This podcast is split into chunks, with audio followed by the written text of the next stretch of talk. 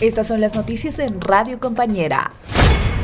Gobierno plantea plan estratégico de seis ejes para la reforma judicial. Tenemos una propuesta que sale del movimiento socialismo, que la vamos a continuar socializando, que la hemos mejorado y que va a llegar a todos los niveles. El Ministerio de Justicia y el Estado va a estar en todos los departamentos recogiendo todas las propuestas que sean necesarias en este primer paso, que sí podemos hacerlo en 90 días. El ministro de Justicia, Iván Lima, planteó este miércoles una ruta crítica de seis pilares para concretar la reforma judicial. Esta medida consta de una etapa preparatoria, un periodo de presentación de propuestas y mesas de trabajo, sistematización y conclusiones para luego pasar a poner fechas y presupuestos a la reforma.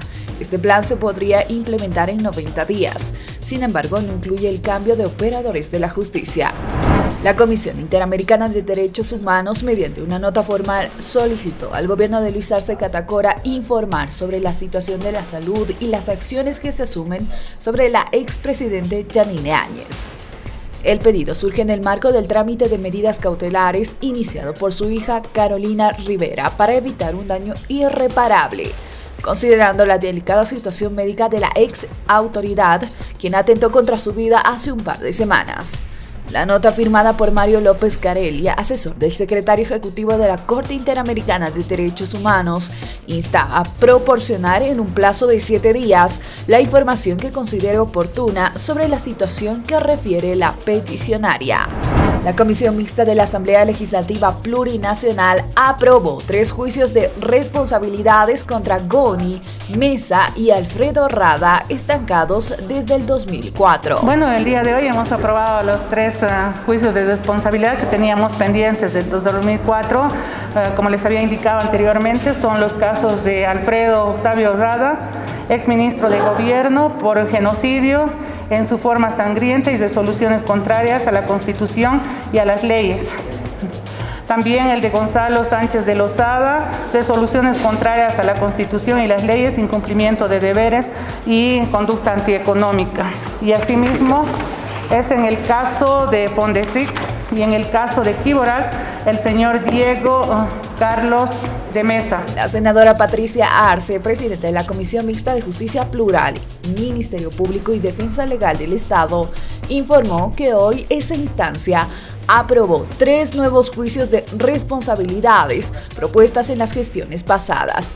Todas pasarán al Pleno de la Asamblea Legislativa Plurinacional para su tratamiento. Una de ellas es en contra del expresidente del Estado y actual líder de Comunidad Ciudadana, Carlos Mesa, por los delitos de resoluciones contrarias a la Constitución, incumplimiento de deberes y conducta antieconómica dentro del caso Kiborax. Procurador General del Estado indica que se trabajará en un plan de revisión de las actas electorales de 2019 para liquidar el caso fraude. Que la revisión de las 35.000 actas de la elección 2019 va a tener su metodología y ha indicado también que esto nos está tomando un trabajo que lo ha anunciado el domingo. Recién la siguiente semana vamos a conocer el cronograma y la metodología de revisión de las actas vamos a hacer, les puedo indicar de antemano una invitación pública para que todos verifiquemos. De esta manera, el Procurador General del Estado, Wilfredo Chávez, informó que se trabaja en un plan para poder realizar la revisión de las actas electorales del 2019, con el objetivo de poner fin al caso fraude electoral.